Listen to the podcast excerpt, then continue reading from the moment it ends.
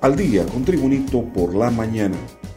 A continuación, la actualidad informativa nacional e internacional este martes 15 de febrero de 2022. En el 2010, el entonces presidente del Congreso Nacional, Juan Orlando Hernández, aprobó junto a los diputados y a puertas cerradas la figura de la extradición para connacionales hondureños relacionados a delitos de narcotráfico y crimen organizado. Irónicamente, hoy, 12 años después, el peso de esta figura recae sobre sí mismo luego que Estados Unidos solicitara ayer su captura y extradición por delitos relacionados con el narcotráfico desprendidos de un juicio contra varios capos que se ventila en Nueva York, Estados Unidos.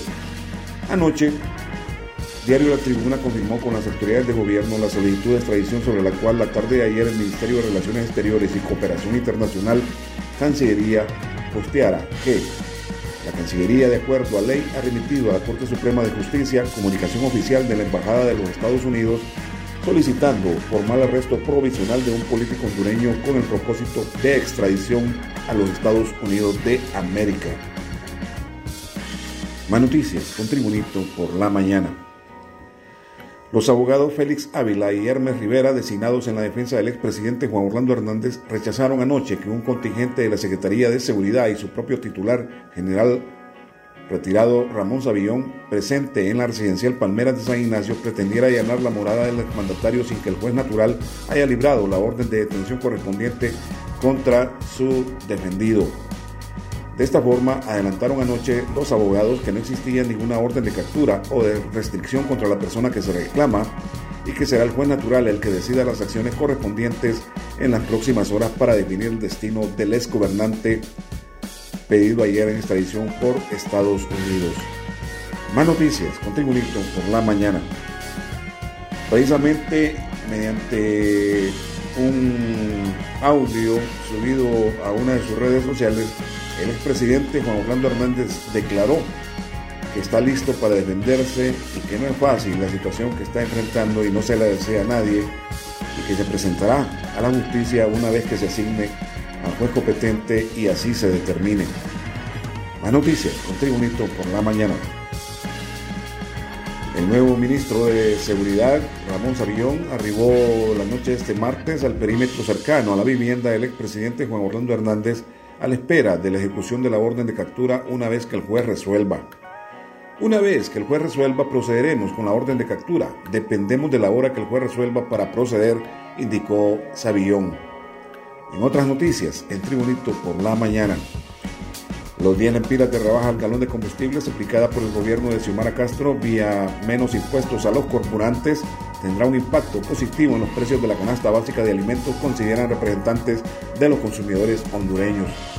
A partir de esta semana entró en vigencia la disminución de los 10 lempiras mediante decreto legislativo a petición del gobierno entrante y que dejará de percibir alrededor de 2.800 millones de lempiras en impuestos a los combustibles. Más informaciones en Tribunito por la mañana.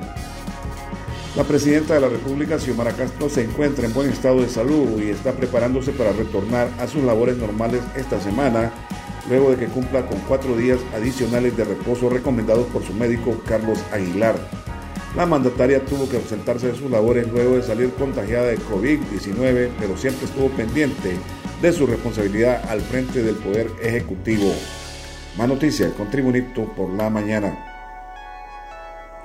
El presidente del Congreso Nacional, Luis Redondo, nombró comisión para dictaminar tres proyectos de ley que derogarán igual número de decretos que aprobó la pasada Cámara Legislativa, anunció la vicepresidenta diputada Fátima Mena. Mena detalló que las iniciativas a derogar son las relacionadas con la inmunidad parlamentaria que restituyó el legislativo presidido por Mauricio Oliva. De igual forma, expuso que el otro decreto que se derogará es el 57-2020, que en la actualidad le impide al Ministerio Público el secuestro de documentos e instituciones del Estado. También está en dictamen para derogar el decreto 93-2021, el cual en el pasado Congreso Nacional lo aprobaron en medio de un partido de fútbol y se aprobaron una serie de reformas al Código Penal. Y en otras informaciones en Tribunito por la mañana, el hondureño Didier Torres logró escalar una de las cimas más grandes del mundo o más altas del mundo el monte Kilimanjaro en Tanzania, África, donde colocó la bandera nacional con mucho orgullo tras cinco días de estar escalando la montaña de 5.895 metros de altura. Torres relató la hazaña por medio de sus redes sociales donde contó la experiencia que pocos atletas logran tras el inicio de la difícil travesía y fue así como logró colocar la bandera nacional en la cima del monte Kilimanjaro. Este ha sido el boletín de noticias de Tribunito por la mañana de este martes 15 de febrero de 2022. Gracias por tu atención. Tribunito por la mañana te invita a estar atento a su próximo boletín informativo.